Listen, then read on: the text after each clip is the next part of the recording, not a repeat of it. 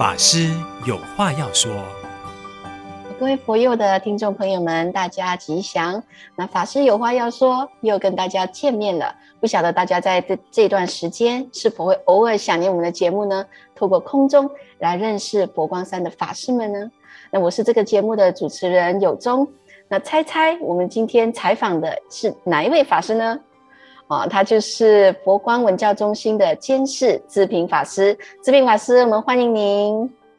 吉祥，各位佛友的朋友们，大家吉祥。我是志平，阿弥陀佛，阿弥陀佛。那当初我在佛学院的时候啊，其实首先认识的哈是智平法师的妹妹。那时候我就觉得哇，这是一个很有道气的的一个妹妹哈，很希望她能出家。然后后来就说，哎呀，出家了，出家了，我出家了，哎，原来。原来妹妹还有一个姐姐哦，原来出家的是姐姐，所以我就开始认识了智平法师。那智平法师给我的印象啊，都是一个呃非常活泼、非常亲切的一位法师。那智平法师，您可以跟我们分享一下您的学佛因缘吗？好，呃，谢谢有宗法师哈、哦，让我可以回想起当初的这个初心哈、哦。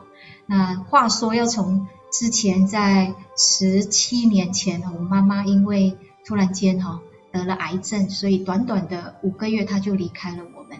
那当时候呢，呃，因为我还有一个最小的妹妹，就是刚才您提的这个九岁的妹妹，所以呃，突然间接到妈妈不在，所有的东西我们都要自己独立。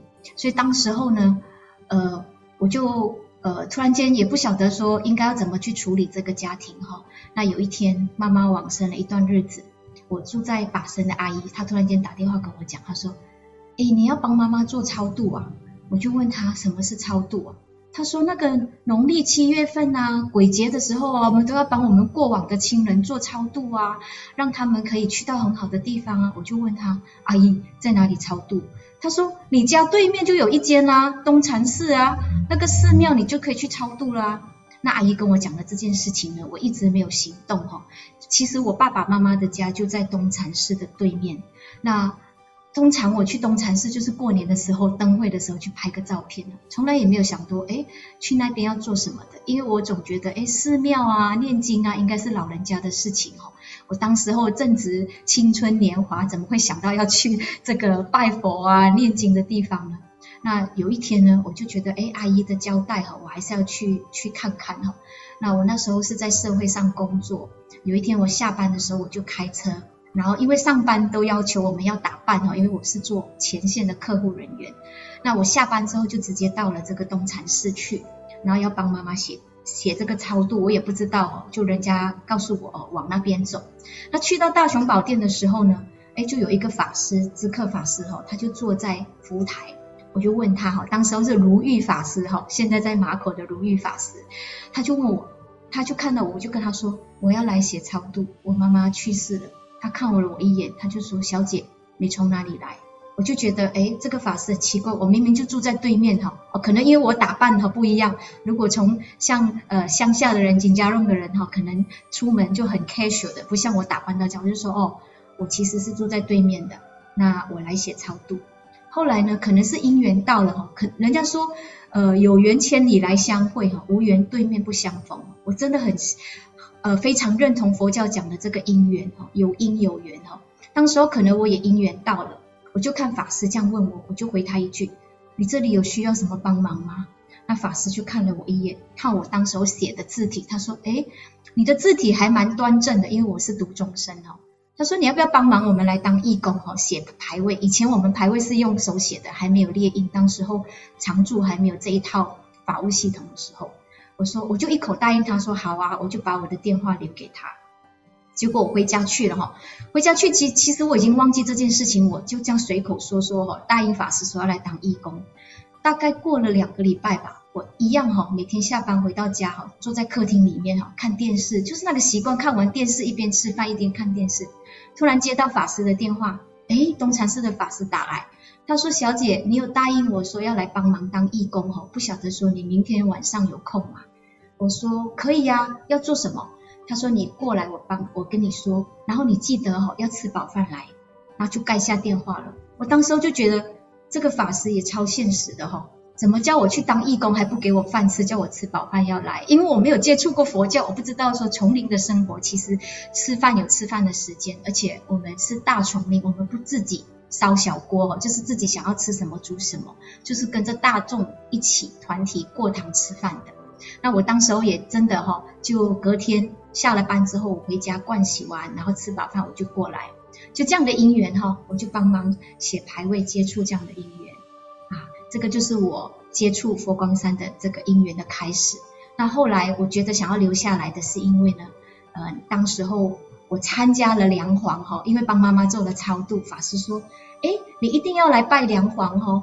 结果那一年的梁皇呢，呃，我就整部十卷我都拜完。那拜完之后呢，我觉得很法喜，我想要继续留下来。那当时我我妹妹才九岁哈。她也因为读书呢，常常呢下下课完之后就到处乱跑哦。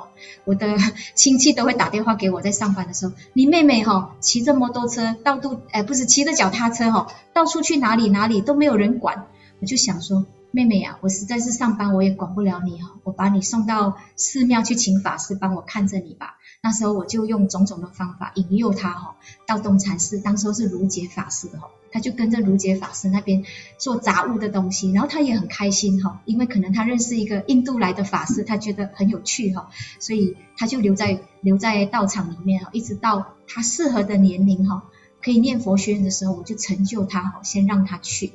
啊不料他去了佛学院哈，第一年回来他就跟我讲：“姐，我要出家。”其实我并不反对出家，可是当时候他才十八岁，他跟我说他要出家的时候，我就有一点犹豫哦。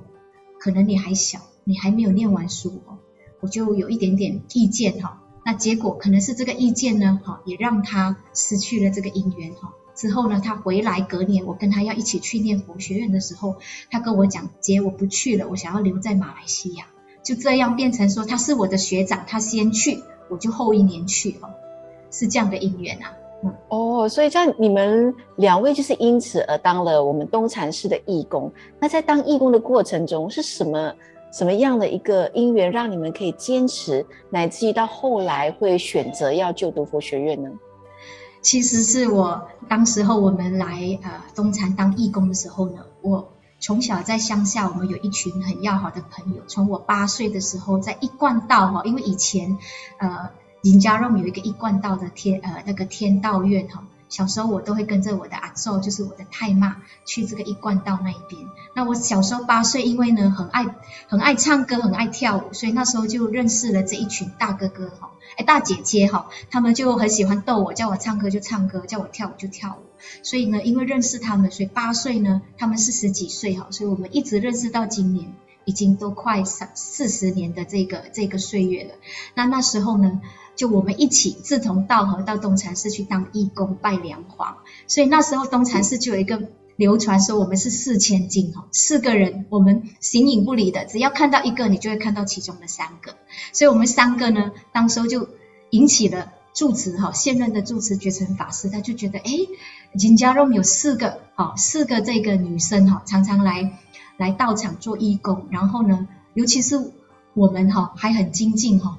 就来做早课哈，那我我那时候要上班前呢，就是漱洗完之后，我就会来东禅的大雄宝殿做完早课，我才去上班。那有一天呢，住持就呃早课完之后，他就坐，他就站在大雄宝殿的外面等我。他说：“你要不要吃完早斋才去上班啊？”那哎，当时候呢，我们就讲，哎，这个住持就是那时候我们在拜梁皇的时候哈，他主法的那一位哈，那就觉得很荣幸哈，那也可以认识到住持。那就这样子，后来呢，住持就。呃，常常遇到我们四个的时候，就讲，哎，你们要不要来念佛学院啊？那我那些大姐姐们哈，都推我，因为我比较小，我是年纪里面最小。她说，她啦，她啦，她有有这样的机会，她还没有三十五岁，她可以去念佛学院哈。所以后来呢，我就想说，我在社会上工作呢，也工作了十几年哈。其实我学佛比较晚了哈，学佛的时候已经将近三十岁了。那我在社会上也工作了十几年。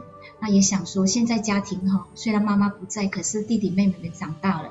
那我也想说，让自己沉淀一下哈，可以换一下这个工作的环境。我就想说，好啊，我来试试看念佛学院哈。那当时我记得我辞掉这份工作的时候，因为这份工作实在福利很好哈，我做了十几年里面，呃，虽然工钱也高，然后假期也多。那我要辞掉的时候呢，我这一班朋友从小跟我一起长大的朋友，他们呢都质疑我，你是不是疯了？我们其实只是说开玩笑而已，让你去说你可以去念佛学院。可是为什么你这么认真，真的辞掉这十三年的工作？那你辞掉这个工作，你去念佛学院出来之后，你要做什么啊？意思是我们压根儿都没有想到有一天我会走出家这条路哈，只是想说念完佛学院之后我出来可以做什么。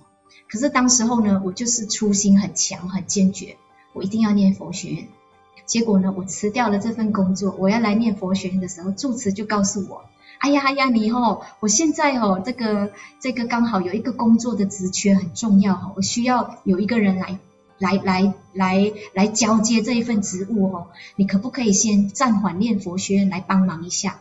我说：“哦，也好，那我就没有念佛学院，就先在东禅寺领职。”大概领职领了一年多吧，有一天晚上哦，我突然间梦到师父哦，因为我每天哦是这样的，每天晚上要睡觉前，我都会看一篇星云大师的短文，像迷雾之间啊，或者是百往事百语啊，这种小小篇小篇的这种呃短文，那看完之后我就就就会就寝，那可能是因为这样子，所以呢，在有一天的夜里哈，我就梦到大师出现在我的梦中。他出现在我的梦中，他也没有说什么，他就是笑笑的、微笑的。那我当时候在梦里的感觉，我就觉得好温馨哦，看到师父这么慈祥哈的样子，好像一个太阳一样。我醒过来的时候，我突然间想，我记得哈，我辞掉这份工作，我来的目的是要念佛学院的，可是我一样还是在工作哈。我就鼓起勇气跟住持说：“住持，可不可以啊念佛学院啊？”那觉诚法师是一个非常正义的人哈。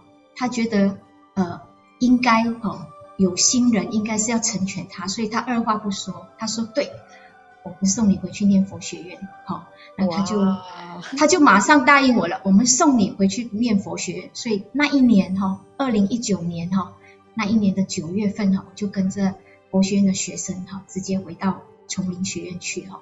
所以这个是呃住持成就我的，好，所以我去念了佛学院之后呢，之后。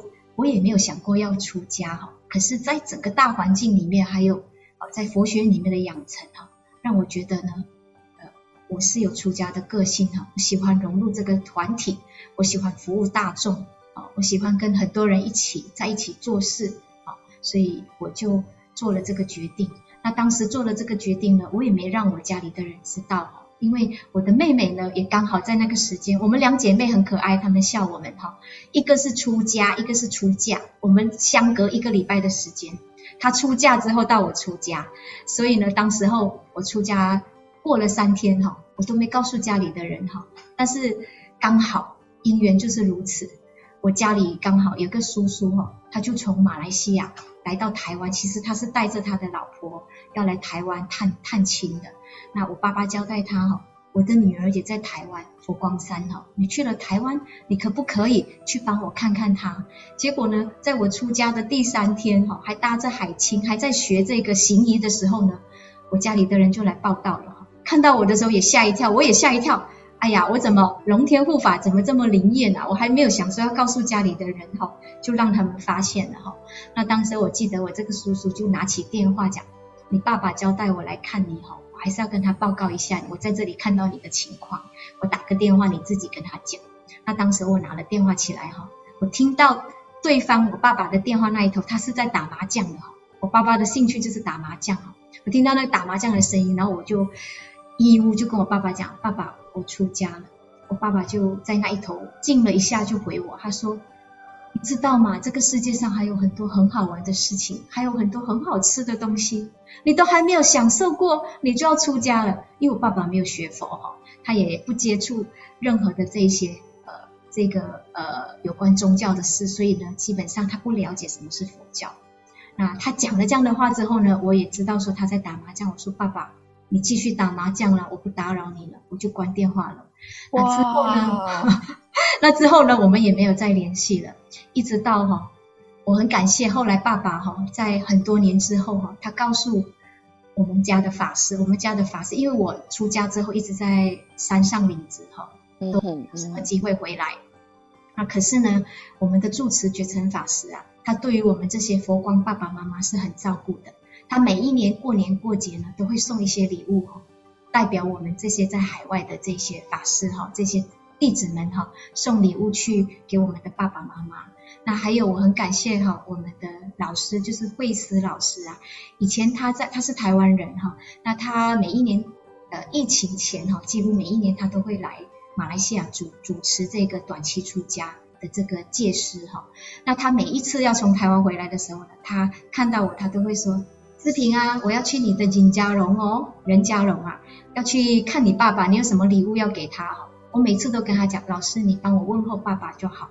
可是老师每次来到马来西亚，他都很主动去看爸爸。我记得他还带过好几个，像慧仁法师啊，像慧成法师他们一起来的去看爸爸。那每次去看我爸爸的时候，他都会拍照哈，传给我看。那终于在第二年还是第三年我出家，第三、第四年的时候，老师去看他的时候，他跟我，他跟慧思老师他说，我觉得我的儿女里面哈，我最。最信任、最赞叹的就是这个出家的大女儿！哇，太好了，太好了！我非常正面的一个想法。那我我可以请问哦，你刚才说你出家的时候，其实你没有让这么亲的妹妹知道。当初他是跟你一起去读佛学院的，就就是他比你前面读佛学院。你出家竟然没有让他知道，你也没有让爸爸知道，你可能也没有让你那个金家 room 的四千金的好朋友们知道。为什么呢？是不是因为你怕有？有阻碍，或者是你怕周边的声音太多之类的。基本上，其实我已经习惯在台湾的这种丛林生活哈，就是。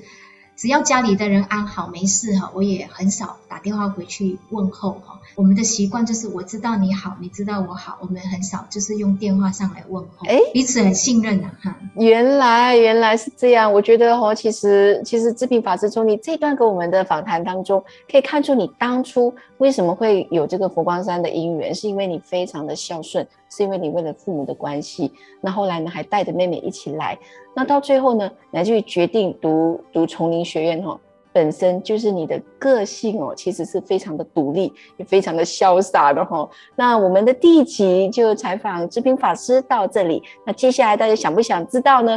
这么性格独立的志平法师在丛林学院又会遇到什么有趣的事情？那我们。